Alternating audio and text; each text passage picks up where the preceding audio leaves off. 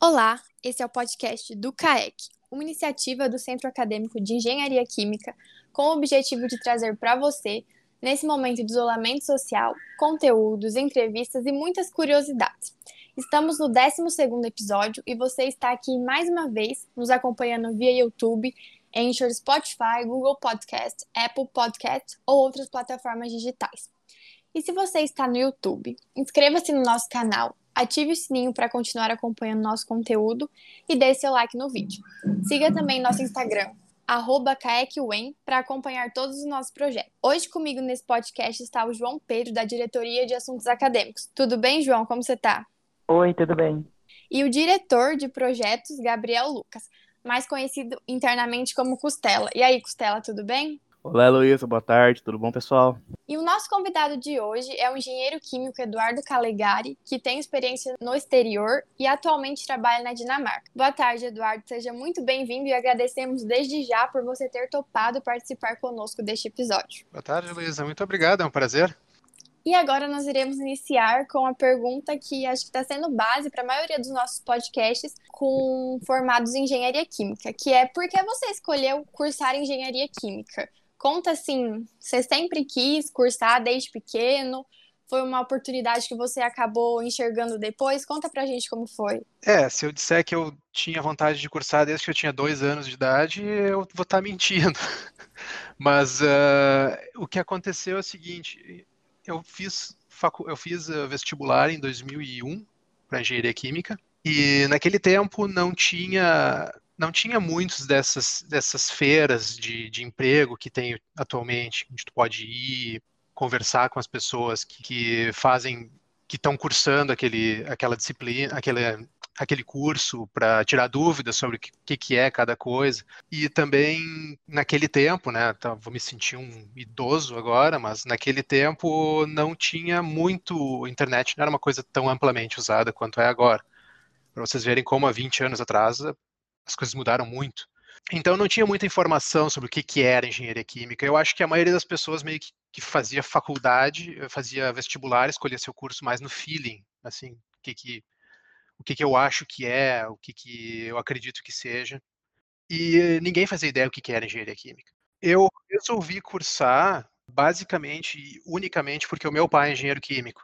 Então, ele se formou na URGS há alguns anos uh, alguns anos atrás e eu, eu, ele me contava o que, que era, o que, que ele fazia. E eu acabei falando, bom, acho que é um, parece ser uma coisa interessante para se fazer. Mas Eduardo, conta um pouco da sua trajetória acadêmica. Você participou de instituição, de alguma instituição acadêmica, como alguma empresa júnior? Ou participou de projeto de pesquisa, ou fez os dois? E, tipo, como isso afetou o seu mercado de trabalho, se, seu carreira no mercado de trabalho, se você fez? Eu fiz a mesma coisa que vocês estão fazendo agora. eu participei, uh, a gente não chamava de centro acadêmico, a gente chamava de diretório acadêmico na, na minha universidade. Mas é a mesma, basicamente a mesma coisa. Então, eu participei por três anos, uh, dois deles eu fui presidente, do, do, desse diretório acadêmico de dos alunos de engenharia química. E basicamente eu fazia, eu uh, elaborava palestras, fazia essas atividades, uh, facilitava essas atividades extracurriculares. Eu acho isso um trabalho extremamente importante. Eu aplaudo isso que vocês estão fazendo agora. Eu acho isso demais porque é um papel do centro acadêmico de realmente uh, transformar a vida do estudante numa uh, não numa coisa preto e branco assim do tipo vou lá estudar e volto para casa é, é tentar fazer com que a tua vida como engenheiro como estudante tenha um, um lado social muito mais forte né para te conseguir ter muito mais informações até o que fazer depois de formado, que muita gente não sabe o que fazer, quais são os lados que tu pode seguir. Então eu acho isso extremamente importante isso que vocês estão fazendo. Agora, participar desses centros acadêmicos é uma coisa um pouco mais voltada com a tua personalidade, o que que tu gosta de fazer, como tu é, mas eu talvez eu vá jogar um balde de água fria em vocês, é, não é algo que uh, me trouxe, me abriu grandes portas no futuro. Não, nada, não é uma coisa que eu boto no meu currículo que eu fale assim. Não é uma coisa que vai me contar pontos para entrar em algum mercado de trabalho. É uma coisa que a gente faz porque a gente sente orgulho do que a vontade de fazer isso e é uma certa posição de liderança também que é, é, é interessante seguir. Eu participei de bolsas de iniciação científica porque quando eu estava cursando engenharia química, eu estava bastante focado na parte de dar aulas. Eu gostaria, eu gostaria de ser professor. Então eu, eu cursei engenharia química pensando em me aprofundar nessa parte de pesquisa, desenvolvimento, uh, apresentar projetos em, em, em congressos, uh, desenvolver papers, publicações. Uh, eu estava mais focado nessa parte. Bom, todo tipo de todo tipo de conhecimento que tu aprende não é descartado. Então, é, não é uma coisa isso que eu aprendi na minha iniciação científica não é uma coisa que eu estou usando agora. Mas eu acredito que tudo que tu aprendeu no passado até porque eu não, faz, eu não fazia ideia do que eu estaria fazendo o que eu estou fazendo naquela época. Mas eu acredito que todo o conhecimento que tu, que tu adquire é, é válido para alguma coisa. É, Eduardo, você falou que durante a graduação você pensou em ser professor. Você uhum. pensou em realizar algum mestrado ou doutorado para seguir na área acadêmica? Com certeza. Eu depois que eu me formei, eu tentei fazer mestrado. Tentei não, eu fiz mestrado na Universidade Federal de Santa Catarina. Por dois anos eu, eu fiquei lá fazendo mestrado, até que eu sofri uma desilusão gigantesca com esse meio acadêmico que nós temos.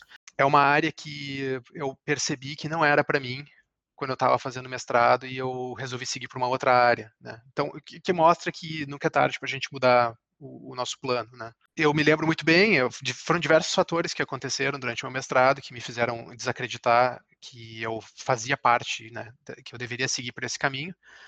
Mas um dos maiores motivos foi que eu percebi que eh, eu, eu sempre gostei, eu gostaria muito de dar aula, assim. Ser professor para mim é algo que que eu teria muita vontade de ser.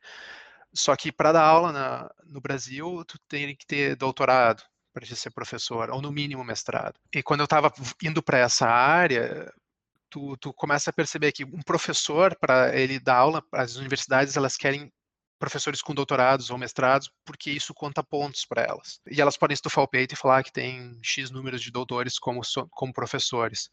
Mas a gente percebe, às vezes, que nem sempre esse lado é o melhor, porque disciplinas assim mais teóricas, como vocês devem já ter percebido, como uh, cálculo, ou como uh, fenômenos de transporte, são disciplinas mais teóricas, são coisas que não tem problema em tu ter um doutor explicando para ti, é uma coisa teórica que o doutor sabe muito bem como explicar aquilo.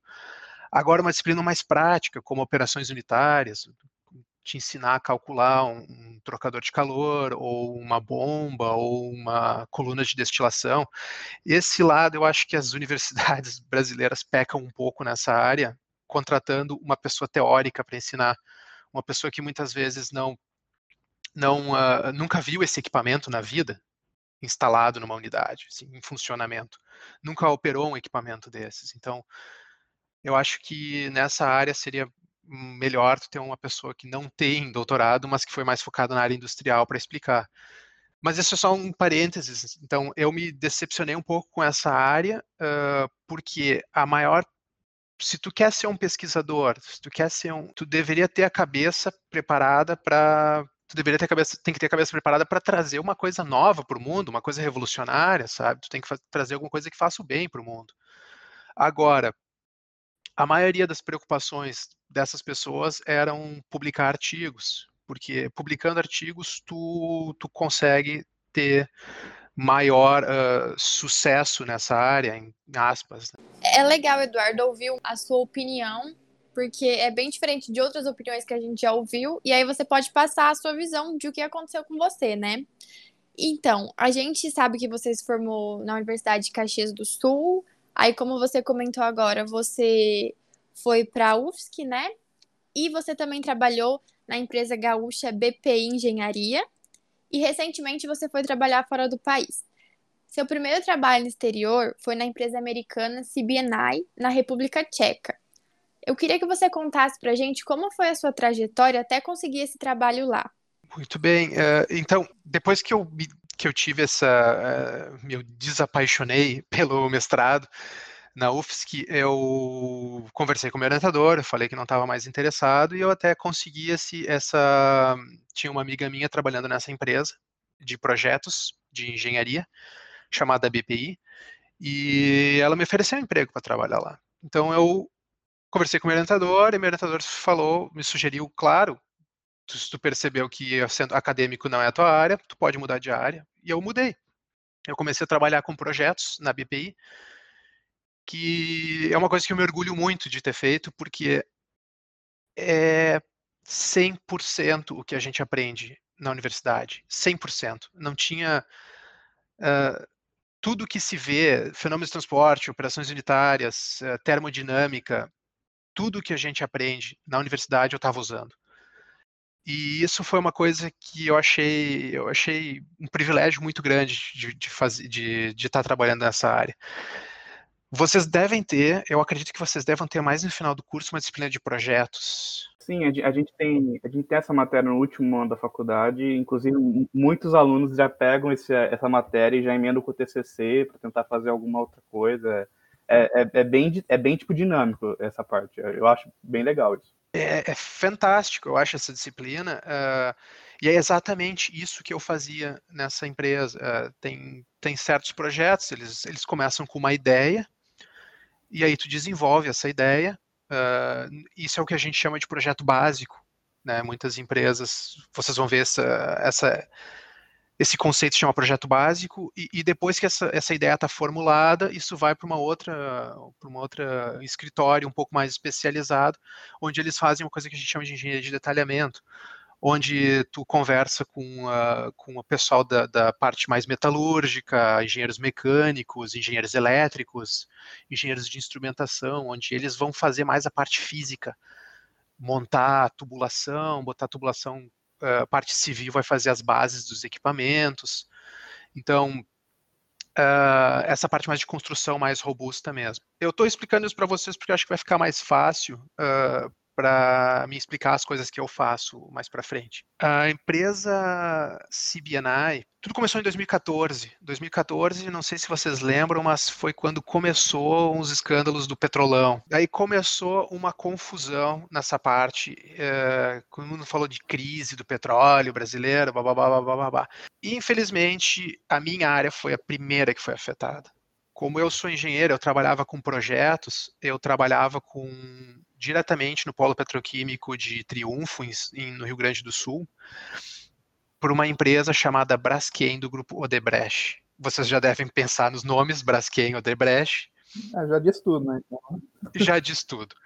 uh, então, eu, nós, minha empresa prestava serviço para esse pessoal. E nessa época, uh, a primeira coisa que foi cortada de verba foram essas empresas terceirizadas que prestavam serviço. Então, essas empresas pequenas, tipo a que eu trabalhava, ficou completamente sem trabalho por muito tempo. Tanto é que o meu chefe falou para a gente: Poxa, pessoal, eu, eu gostaria muito de dar trabalho para vocês, mas eu não tenho trabalho. Eu não tenho o que fazer.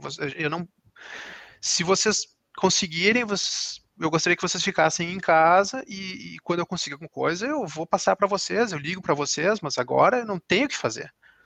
E a gente entende isso, é uma é empresa pequena, então tu, tu, tu sabe muito bem, tu, tu, consegue, tu conversando diretamente com o dono da empresa, ele, ele, ele tá te passando a real, tu, tu consegue ler na expressão facial dele que não tá boa a situação. E eu acabei indo para casa e ficando alguns, uh, alguns alguns meses em casa eu fiquei, mas uh, sem trabalho. E isso isso é uma coisa que, uh, que aí tu tem que fazer uma escolha, né? Eu olhei assim e eu falava, bom, ou eu ou eu vou para fora do Brasil, ou eu continuo no Brasil, ou eu mudo completamente de área, eu vou, vou limpar a mesa, não sei, eu tenho que fazer alguma coisa. Uh, porque eu já tinha um, um certo estilo de vida estabelecido, e daí nesse momento que tu não está mais trabalhando, tu tem que apertar o cinto. Então, tu começa a, a, pensar em algumas coisas. Aí eu comecei a fazer o quê? Foi na, na época que eu come, resolvi explorar o LinkedIn, procurar empresas. Uh, eu, eu, eu, procurava tudo que tinha o, o nome de engenheiro químico no mundo inteiro e eu mandava currículo para lá, independente do que, que fosse. Então eu estava simplesmente atirando para tudo que é lado. Dando tiro no escuro. Dando tiro no escuro, para tudo que é lado. Então eu, eu procurava todas as empresas que, que eu achava, em países que eu achava que eram muito bons, e no LinkedIn eu meio que, que tentava uh, conhecer, porque o LinkedIn é, um, é, é, tipo um Facebook de empresas, então tu, tu não, tu não conhece as empresas que tem em tal país, mas no LinkedIn tu começa a explorar e tu começa a entender que empresas que tem em cada lugar. Então tu começa a entrar nos sites de empresa, tu começa a pesquisar sobre elas e tu começa a, a, a entender mais o que, que tem em cada lugar. E um dia, um belo dia, eu recebi uma ligação no meu celular. O cara, uma ligação no número internacional, um código esquisito, uh, começou a falar comigo um inglês extremamente estranho. Assim, um inglês com sotaque muito forte, eu não estava entendendo absolutamente nada do que o cara estava falando. Eu entendi que era uma oferta de emprego, que o cara estava me oferecendo alguma coisa, isso eu entendi, mas o resto eu não entendi. E o meu inglês era bom, meu inglês ele, ele já era bom naquele nível, naquele tempo. Então, eu não estava entendendo quase nada, a ligação estava bem ruim, eu, eu não conseguia, eu, eu, eu tava aceitando tudo que ele falava, porque eu, eu não entendia nada do que ele estava falando. Então, eu, eu, eu, uh, eu tive a brilhante ideia no final, que não é tão brilhante assim, mas na, na hora pareceu brilhante, de no final da, da, da conversa com ele, eu falei, olha, tem como tu me mandar um e-mail resumindo tudo que a gente conversou agora, só porque, só para ver, não, não ficou, se a gente está se entendendo bem, sabe? E o cara falou, claro, claro, te mando e-mail, a gente agenda. Era um cara do RH da empresa, ele não era ele não era o meu chefe ou nada assim, ele era do RH. E ele queria realmente marcar uma entrevista com o dono da com o dono, com o com que seria o meu chefe, né? Para uma entrevista mais focada, ele me explicando o que, que eu teria que realmente fazer. Então, depois disso, ele mandou e-mail e eu comecei a entender. Porque até então eu não sabia nem que empresa que era sabe? Porque eu mandei tanto currículo para tanto lugar que eu não fazia ideia de qual empresa ele estava me ligando.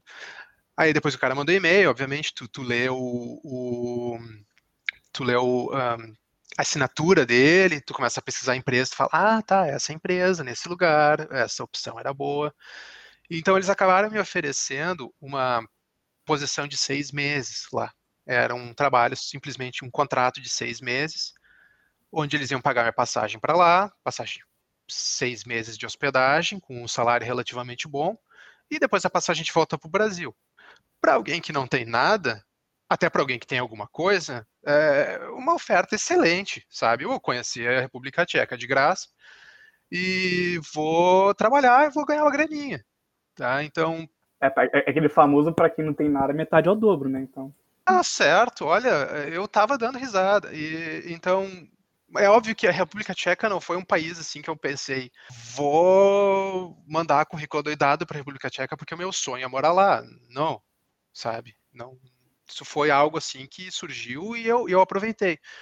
Aí quando eu cheguei lá, tu, eu, eu conversei até com esse meu, com esse, com esse que seria o meu chefe, e ele estava, ele me explicou o trabalho, que eu ia trabalhar com um software de desenho na verdade, para fazer uma coisa que nós chamamos de uh, PNIDs, que é, que é Piping and Instrumentation Diagrams, que são diagramas de, de processo e instrumentação, de, de tubulação e instrumentação. Daí eu pensei, uh, mas isso é um trabalho para desenhista, não para engenheiro. E ele falou para mim, não, é um trabalho de engenheiro. E eu falei, não, é um trabalho de desenhista, isso não é engenheiro, isso é uma pessoa que faz desenhos. Ele insistiu tanto nisso que eu falei, tá, dane-se, vou lá, sabe? Uh, e eu acabei indo e realmente meu trabalho era desenhista, não era engenheiro. Bom, mas daí já é. Aí, quando cheguei lá, é, já é outra história. Entendi.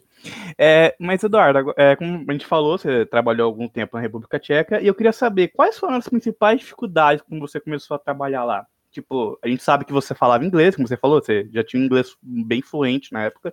E esse inglês foi o suficiente para você viver lá? Ou, tipo, você teve que aprender um pouco da língua nativa? E, tipo, além do idioma, teve que se adaptar à cultura também? Que a gente sabe, Brasil e República Tcheca é totalmente diferente, não é igual. É, então, inglês. Uh, eu já tinha inglês fluente, porque os meus pais, eles, desde pequeno, eles me queriam, porque queriam, queriam que eu aprendesse inglês. Então eu já tinha um inglês bom, que eu, eu julgava assim relativamente bom e, e era bom, era bom. Agora piorou. ele era bom. E quando eu cheguei lá, é uma, é uma lenda dizer que os países europeus falam inglês, porque não é verdade. Na Europa, cada país tem sua própria língua e quase nenhum deles fala inglês. Tá? Uh, os, os que falam inglês, por exemplo, Alemanha não se fala inglês, França não se fala inglês, uh, que se fala inglês lá é nos, nas capitais. Nas capitais falam inglês.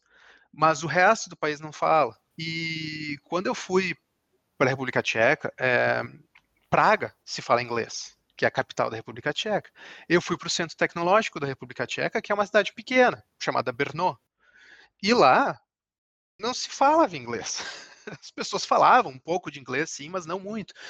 Então, quando tu, tu chega num país desses, tu percebe que língua, efetivamente, a língua é uma barreira gigante, gigante. Então, tu vai lá, fala inglês, até porque tu chega num supermercado, por exemplo, fica na fila do supermercado para fazer uma compra, para fazer alguma coisa, e aí uma pessoa atrás de ti faz uma piada, até, sabe, essa coisa, que tipo, acontece alguma coisa engraçada, o cara fala, faz um comentário, as pessoas riem, e tu percebe que a pessoa está puxando papo. Só que tu não entende o que a pessoa está dizendo. Daí tu, tu acaba dando uma risada, assim, e não, e não flui mais nada. Ou tu, às vezes tu fala inglês e a pessoa não responde. Então, é uma coisa, assim, que é uma barreira que te isola bastante de todo das pessoas. Qual foi uma dificuldade grande que eu tive quando eu cheguei lá?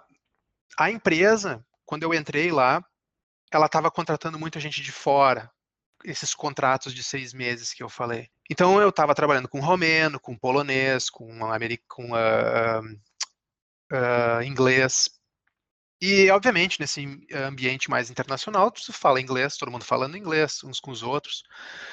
Mas com o passar do tempo, os meus, esses meus colegas eles começaram a terminar os contratos seis meses e ir embora. E o meu contrato foi o único que foi prorrogado. Acho que porque o pessoal gostava do meu trabalho, gostava de como eu pensava, e eles acharam, resolveram continuar o meu trabalho, continuar o meu contrato. Então, chegou um ponto que eu fui a única pessoa numa empresa de 400 funcionários, eu era o único que não falava tcheco. E isso aí foi uma dificuldade gigante, porque eu conversava com a minha equipe de engenharia e eles falavam inglês fluentemente.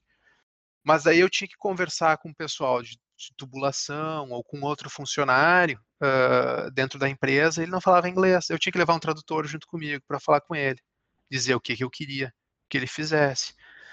Isso foi uma dificuldade gigante, que foi uma coisa que eu percebi que eu não ia para frente. Daí foi uma, foi uma dificuldade assim que eu tive que uh, eu, eu achava que eu não ia, que eu só ia conseguir, ah, como diz, uh, superar essa dificuldade se eu falasse fluentemente a língua. É, Eduardo, hoje em dia sabemos que você trabalha na empresa dinamarquesa Haldor Topsoe. Como foi para você conseguir trabalhar lá? Sua experiência anterior na CBNI influenciou no processo? Você enfrentou as mesmas dificuldades que na República Tcheca ou conseguiu se adaptar na Dinamarca mais facilmente? Como a CBNI era uma empresa, como eu disse antes, de, de detalhamento, é uma coisa um pouco mais de construção, mais robusta, então é a parte de engenharia mais robusta. Quando o meu chefe ele me falou assim, uh, por favor, tu pode calcular uh, essas válvulas de controle para mim, eu gostaria que tu calculasse todas essas válvulas de controle que nós temos nesse projeto. Quantas válvulas de controle nós temos? 150. Então eu tenho que calcular 150 válvulas de controle nesse projeto. Eu falei, ok. Uma coisa que eu nunca tinha feito, uh, mas é um. E o que que eu pensei? Eu falei, vou. É um trabalho bem manual, assim. Parte de detalhamento é um trabalho bem manual. Então, sem, sem muita é um Excel puro, assim, sem muita criatividade de desenvolvimento. Então, meu chefe olhou e falou: Tu vai demorar mais ou menos duas semanas para fazer isso. Eu falei: Ok, vou demorar duas semanas. Daí eu comecei a fazer a primeira, fiz a segunda, fiz a terceira. Achei um saco fazer aquilo. Comecei, a encher o saco. Eu falei: Pô, tem mais 147 para fazer. Aí eu comecei a pensar: como é que eu posso fazer isso de um jeito melhor?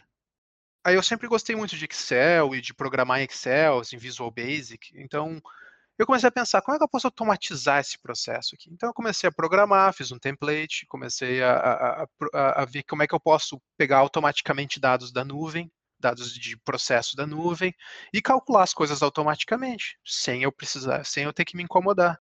Então, fiquei um dia trabalhando naquilo, dois dias, meu chefe veio me perguntar quantas tu fez. Eu falei, ah, fiz três até agora. Mas três?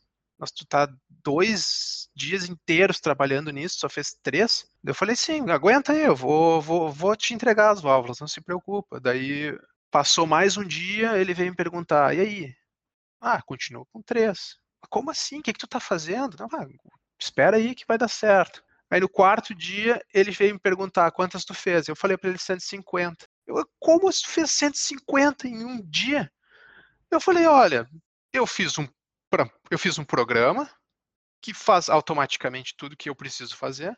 Quando eu apertei o botão, depois de 20 minutos que o Excel ficou aqui pensando, ele criou todas as abas no Excel e calculou todas as válvulas de controle.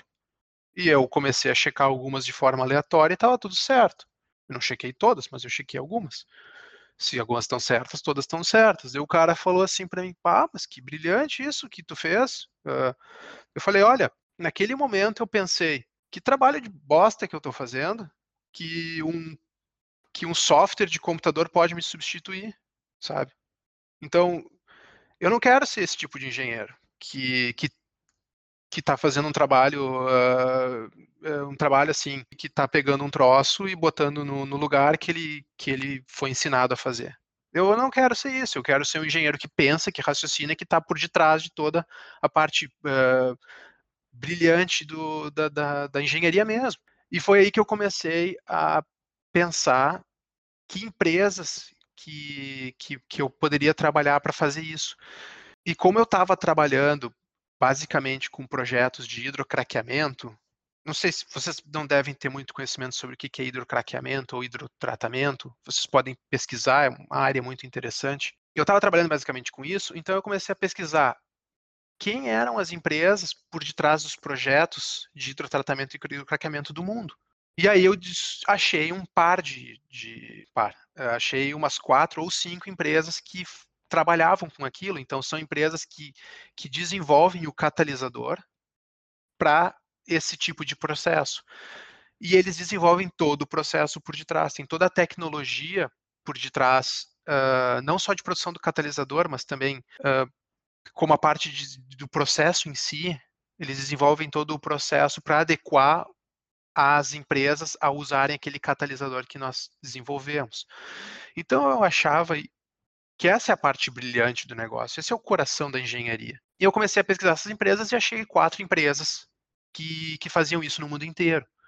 Uma era nos Estados Unidos, outra era em Paris, a outra era, eu não me lembro onde é que era, mas se chama Honeywell, eu não me lembro onde é que ela é localizada. E eu achei essa empresa dinamarquesa, chamada Haldor Topsoe, que eu nunca tinha ouvido falar antes. Para minha sorte, eu, eu vi que tinha uma vaga lá aberta, exatamente porque eu queria fazer. Uh, e agora, trabalhando lá três anos e meio, eu percebi que foi muita sorte mesmo, porque eles não abrem essas vagas com tanta frequência. Então eu apliquei. Foi um dos processos seletivos mais difíceis que eu tive na minha vida, porque eles fizeram diversos testes, assim, eles... Uh, a gente fez uma entrevista por Skype, onde deu tudo errado na entrevista, foi uma vergonha para o meu lado, mas a gente sempre como a gente é brasileiro, a gente tenta pegar o lado positivo das coisas. a gente tenta uh, tornar a situação um pouco mais engraçada do que ela é, e uh, muita coisa que os europeus não fazem. Então, eu, eu, eu, a minha câmera não funcionava, daí eu comecei a fazer piada. Eu falei, olha, é uma pena, eu botei maquiagem para ver vocês e vocês não conseguem me ver, sabe? Então, tu começa a fazer esse tipo de piada com eles. E eles começam a se soltar mais e relaxar um pouco mais, né, porque tu, a gente tem um lado humano muito forte, brasileiro. Então é uma coisa que a gente pode usar isso para fora também. Então eh, a gente dá uma, dá uma desestressada, o pessoal fica mais menos tenso. E aparentemente eu devo ter feito um bom trabalho, porque eles gostaram de mim e uh, me chamaram para uma segunda entrevista lá, onde eles iam pagar minha passagem para ir para lá, uma hospedagem de um dia e depois pagar minha passagem de volta. Eu achei o máximo aceitei. Eles falaram para mim, não, tem uma pegadinha. Eu falei, qual que é? Uh, isso foi na, na, na segunda-feira. Né? Eles falaram, ah, tua entrevista é na sexta. Eu falei, beleza. Só que nós gostaríamos que tu pegasse esse artigo científico aqui, lesse, fizesse uma apresentação e nos apresentasse na sexta-feira. Falei, como assim? Eu falei, é um artigo científico que nós sobre uma tecnologia que nós desenvolvemos aqui. Eu falei, bah, coisa que eu nunca tinha visto antes. Eu tinha que ler, fazer uma apresentação e apresentar para eles numa sexta-feira. Eu tinha um emprego, era oito horas uh, emprego em tempo integral, e o único tempo que eu tinha era de noite para estudar para esse artigo. E, e montar uma apresentação em quatro dias. Então foi uma coisa assim bem estressante, porque eu ficava até madrugada lendo artigo, eu ficava lendo artigo, relia, lia, relia, e, e, e, aos poucos eu fui montando a apresentação com as partes que eu entendia, as partes que eu não entendia eu ignorava, e eu tentava montar as coisas do jeito que eu achava que desse certo. E depois eles também me mandaram um teste de personalidade que tu tem que uh, fazer uh, conforme que tu julga ser a opção certa, coisas mais ligadas à ética também, eles fizeram esse tipo de coisa. E também um, uma, eles disseram que não é, mas é sim um teste de QI. Uh, e depois, quando eu cheguei lá, uma psicóloga veio me apresentar os resultados dos testes, explicar o que, que era, blá, blá, blá, blá, e depois eu teve minha apresentação, a minha, a minha entrevista com o pessoal de lá sobre, eu tive que apresentar essa, essa, essa, esse artigo científico, foi, ah, foi muito ruim, mas deu tudo certo no final das contas. A gente tenta pegar uma situação ruim e transformar numa coisa positiva. E eu pedi para minha irmã fazer a apresentação para mim, então ela me ajudou. E daí chegou na hora, eu até falei: olha, é uma apresentação super bonita aqui que vocês estão vendo, mas uh, não fui eu que fiz. Uh, eu mandei esses slides para minha irmã fazer e a minha irmã que fez. Eu não sou o tipo de pessoa que vai levar crédito pelo trabalho de uma outra pessoa. Eles acharam o máximo quando eu falei isso, né? Falaram, nossa, tu, tu é honesto e não sei o quê, e tu sabe delegar trabalho para outras pessoas, que é uma coisa que nós estamos buscando também. Então, nunca pense que as tuas Uh, tu, tu, tu, tem qualidades, todo mundo tem suas qualidades, e tu pode usar essas qualidades a teu favor, independente de qualidade que seja. Tu nunca sabe o que a outra pessoa está procurando em ti, quando tu faz uma entrevista. E, então, uh, deu tudo certo, uh, eles me chamaram para trabalhar lá, e, e, eu me mudei para lá, e eu achei, para lá, para cá, no caso, e eu comecei a, a, trabalhar com essa área mais de, de de mais criativa, no caso, né?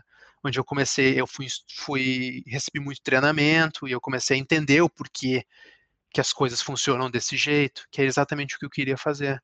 E depois eu conversei com o pessoal que me entrevistou, né? Que eles foram são meus colegas de trabalho, e eu perguntei quantas pessoas uh, eu estava concorrendo contra. Daí eles falaram, ah, mais de 100 pessoas aplicaram para essa vaga. Eu falei, nossa, eu, concorri contra 100 pessoas. Ele falou, é verdade. E por que que vocês me escolheram? Nós te escolhemos porque tu tem experiência com engenharia de detalhamento. Tu trabalhou nessa empresa chamada CBNI com detalhamento e nós queríamos exatamente uma pessoa que trabalhasse com isso.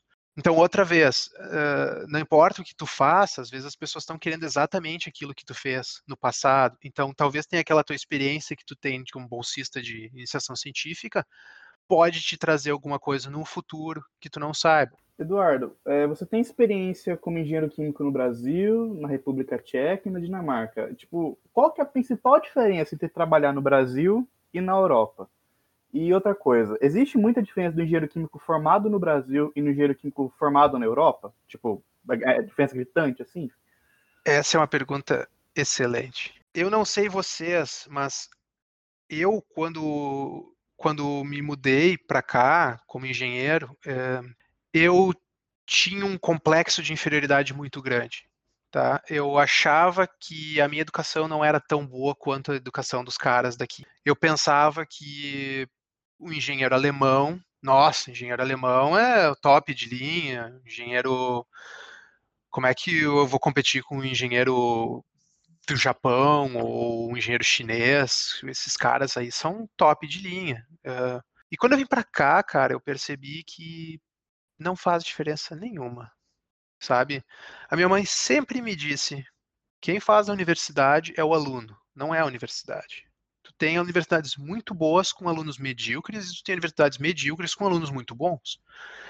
E quando eu vim até vocês na CBNI, que o meu contrato foi o único que foi estendido e o dos outras pessoas não, esse foi um dos motivos, porque eu estava me comprometendo a fazer as coisas de uma forma que as outras pessoas não fariam.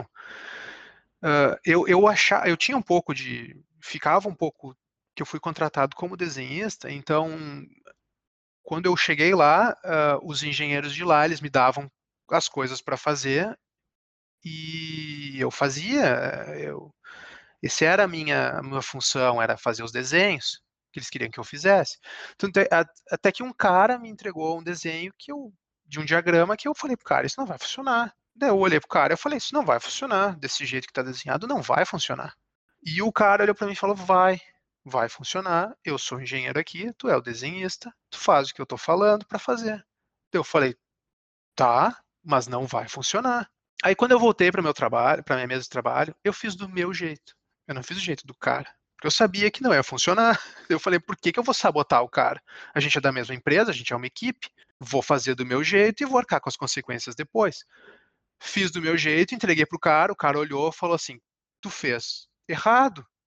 Agora eu tenho que apresentar isso aqui para uma para um, uma equipe e, e, tu vai ter que explicar isso, porque eu não vou dizer que fui eu que fiz. Daí eu falei, tá? E naquela época, naquela, naquele ponto, tu começa a te duvidar, sabe? Falo, ah, será que eu fiz a coisa certa? Será que eu fiz a coisa errada? Eu dei um peitaço, mas será que eu fiz a coisa certa ou não? Porque eu achava que ele era um engenheiro muito melhor que eu. Aí chegou na hora de explicar, tinha um grupo de pessoas lá ele estava explicando os diagramas e daí ele chegou assim e falou: "Ah, isso aqui está errado, o diagrama desse jeito. Eu os corretos seria desse outro jeito aqui, mas o desenhista fez errado." E apontou para mim. E aí tinha um engenheiro ali no meio da história que ele olhou assim e falou: "Pois é, o jeito do desenhista vai funcionar e o teu não vai funcionar." Aí todo mundo ficou de boca aberta, assim, olhou pro cara, assim, e falou, todo mundo, ah, mas... E eu dando risada por dentro, né, mais de alívio, mas também de tipo, toma, trouxa.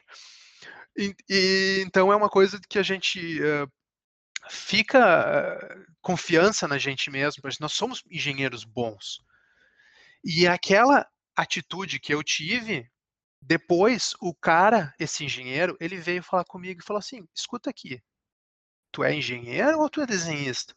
Eu falei, eu sou engenheiro, fui contratado como desenhista. Ele falou, quanto tempo tem de experiência? Ah, trabalhei quatro, três anos e pouco no Brasil, não tenho muita experiência. Ele falou, tu vai trabalhar para mim agora, como engenheiro, tu não vai trabalhar como desenhista. Então foi aí que eu comecei a trabalhar como engenheiro na República Tcheca, depois de aproximadamente quatro ou cinco meses que eu estava trabalhando lá. Eu trabalho com dois, uh, com dois estagiários, que eles estão fazendo faculdade agora também. E esses dias a gente conversa bastante sobre a graduação, o que, que se tem de graduação uh, no, na universidade, o que, que eles estão aprendendo na universidade dinamarquesa.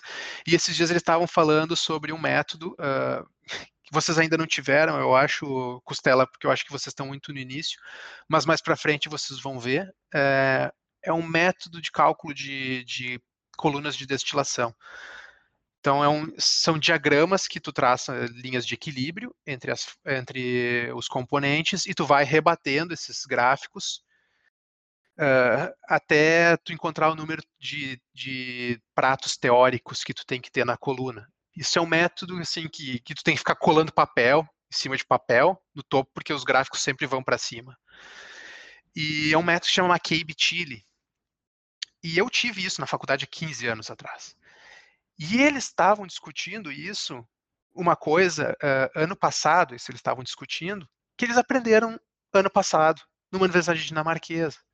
Então, as coisas que se aprende no Brasil são exatamente as mesmas coisas que se aprende no outro lado do mundo, numa universidade dinamarquesa. Então, o nível de conhecimento que vocês vão, vão aprender agora e o nível de conhecimento que alguém num país europeu está aprendendo é exatamente o mesmo. O que o que depende é, é, o quanto de informação tu vai tirar daquilo. Depende de ti, o quanto tu vai estudar, porque o conhecimento é exatamente igual. Na República Tcheca e no Brasil, eu não vi muita diferença de trabalho, no método de trabalho. Uh, o método brasileiro, eles são mais uh, chicotaço nas costas e trabalha, força, sabe? tu tem que trabalhar um certo número de horas, uh, tu tem que brigar para tirar férias, esse tipo de coisa. Uh, na República Tcheca era bem similar. Eu, eu batia cartão para entrar, batia cartão para sair, o pessoal estava discutindo se tu deveria ou não bater cartão quando tu tirasse uma folga. A gente faz esses breaks no, no, durante o dia, assim, tu tá cansado, tu tem que desopilar. Eles queriam que tu batesse o cartão para sair, porque tu não estava trabalhando naquela hora. E o pessoal achava isso tão ridículo que o pessoal ficava falando assim: ah, sim, vamos fazer o quê? Vamos botar um sensor na cadeira, quando o cara levanta, para de contar o tempo. É, é mais cultural, sabe? É, imagina que no Brasil, na República Tcheca, os funcionários são vistos como engrenagens. Aí, se uma engrenagem está funcionando direito, tu pega aquela engrenagem, toca fora, pega uma nova e bota. Essa era o, a ideia de funcionamento deles lá. As coisas não estão funcionando bem, o cara é demitido, contrata uma outra pessoa para substituir ele. Tu tem uma abundância de mercado de trabalho, tu pode fazer isso. Na Dinamarca, eu tive um choque um pouco cultural com relação a isso, foi um, um choque cultural. Quando eu cheguei lá, o ambiente de trabalho é completamente diferente eles se tu entra na empresa de trabalho, isso não é da minha empresa, isso é, uma, é, uma, é um pensamento dinamarquês, que o funcionário é importante. Funcionário é a peça mais importante da empresa. Essa era a filosofia deles. Então, a engrenagem, que é o funcionário, tem que ser polida, tem que ser bem tratada para ela funcionar bem. Então, tu tem que ter uma manutenção da engrenagem. E eles fazem isso contigo, eles estão sempre te perguntando como tu está se sentindo, como tu está, uh, que tipo de coisas a gente pode melhorar na empresa para melhorar o teu ambiente social, uh, para te fazer tu trabalhar melhor. Uh, o teu chefe está sendo fazendo reuniões particulares contigo para perguntar que tipo de linha de desenvolvimento profissional tu quer ter, se tu quer evoluir, se tu quer ter que evoluir dentro da empresa para que lado tu quer ir, que lado tu quer seguir. Eles estão extremamente preocupados com a tua saúde mental e física também, mas mais praticamente mental. As palavras estresse, se tu falar que tu tá estressado no Brasil, as pessoas vão dar risada. Agora, se tu falar que tu tá estressado numa empresa dinamarquesa, vai soar muitos alarmes. E eles vão olhar para ti e vão falar: como assim? É claro que tu não vai falar assim, ah, tô estressado, esse tipo de coisa, assim, de, ah, estresse, do tipo, que a gente fala normalmente, né, ah, que estresse, isso, não sei o que, tô estressado. Mas quando tu começa realmente a desenvolver sintomas de estresse, do tipo, uh, não consegue dormir de noite, ou coisas desse tipo, tu comenta com o teu chefe, ele não vai nem pensar duas vezes, ele vai chegar para ti e falar, tu vai ficar em casa, duas semanas sem trabalhar, não vem para cá quero que tu descanse, relaxe e eu quero te ter 100% quando tu voltar. Isso não conta para tuas férias. Isso é uma folga que o cara tá te dando. Porque eles querem que a tua saúde mental esteja sempre em 100%. Eles não querem que tu trabalhe muito. Se tu falar, se eu falar para meu chefe, eu tô tendo que eu vou ter que vir no final de semana para trabalhar. Ele vai falar: "Por quê? Eu não quero que tu venha trabalhar no final de semana." Explica por que que tu não está tendo tempo suficiente para uh, para fazer o teu trabalho? Tu tá com muita coisa para fazer? Tá alguma coisa te atrapalhando? Eu, antes de vir para cá, 35 anos nas costas, eu, eu tinha praticamente vergonha de tirar férias. Eu tinha vergonha de tirar férias. Eu achava uma falta, falta de tu não, não tá vestindo a, a, camisa da empresa, porque a minha, a minha, eu, eu venho de uma cultura que tu tem que trabalhar. Então, muitas vezes agora, em reuniões, o cara fala, Eduardo, tu pode fazer tal coisa semana que vem? Eu falo para ele, não posso, eu tô de férias. E isso me deixava, e até agora, hoje eu sinto um pouco de vergonha de falar isso. Cara, não posso fazer porque eu vou estar de férias semana que vem. Mas ninguém na empresa vai falar assim, ah, tu não tem como puxar tuas férias mais para frente. Não. O trabalho é um meio, não é um fim, né? Isso é uma coisa que a gente tem que ter na nossa cabeça. Os nossos as coisas que nos dão prazer na vida, os nossos hobbies, os nossos nosso tempo livre, a nossa família, são prioridades muito maiores do que o nosso trabalho. Nosso trabalho é só uma ponte para tornar o lado de lá um pouco melhor. E aí, atualmente, Eduardo, nós estamos passando por um momento incomum e inesperado. Muitos países já adotaram ou ainda estão adotando medidas restritivas ou até o lockdown. Quais foram as medidas adotadas no início da pandemia e como que está a situação atualmente aí na Dinamarca? Aqui, uh, eu até te digo a data, assim, que foi dia 11 de maio, porque eu estava programado para ir para o Brasil e acabei não indo. A situação no Brasil estava excelente, dia 11 de maio, mas a situação aqui na Europa começaram a soar alguns alarmes. E a gente teve um lockdown dois dias depois do que eu deveria ter ido viajar. Eu acabei não indo viajar, porque a minha namorada é enfermeira e ela falou que não gostaria de sair da Dinamarca porque ela sabia que ia nós não íamos poder voltar. Nós íamos para o Brasil e não ia poder voltar. Então, a Dinamarca teve um lockdown nesse início, nessa antes dos, dos no primeiro, acho que a gente teve um ou dois casos confirmados. A, a Dinamarca já fez um lockdown. E a diferença aqui é que os políticos, né, os governantes, falavam para as pessoas fiquem em casa. E as pessoas obedeciam, as pessoas ficavam em casa, até que eu saí para ir para um supermercado um dia e parecia filme de terror, assim, filme de apocalipse zumbi, que tu não vê uma alma na rua, é uma coisa assustadora e com um monte de cartazes assim de vírus e evite contaminação. O cara se sente realmente num, num apocalipse zumbi, sabe? E os microfones falando na, nas, nas, estações de metrô, evite se aproximar de pessoas para evitar níveis de contaminação é, um, é uma coisa mental muito forte, assim. Mas as pessoas obedeciam. Tinha um grupo que outro que iam para a praia, porque fez bastante calor nessa época, estava fazendo calor, e o pessoal ia para a praia. Mas uh, não foi muita gente. O pessoal, de uma certa forma, obedecia o que os governantes falavam, o que a primeira-ministra falava, o pessoal escutava e o pessoal tentava fazer. E eu acho que isso ajudou bastante. A, Dinamarca é um país muito pequeno, então ela é fácil de administrar parece que agora está funcionando, mas não se sabe se vai continuar funcionar desse jeito para sempre. Então nós vamos ver o que, que vai acontecer. Essa é a, essa é a jogada.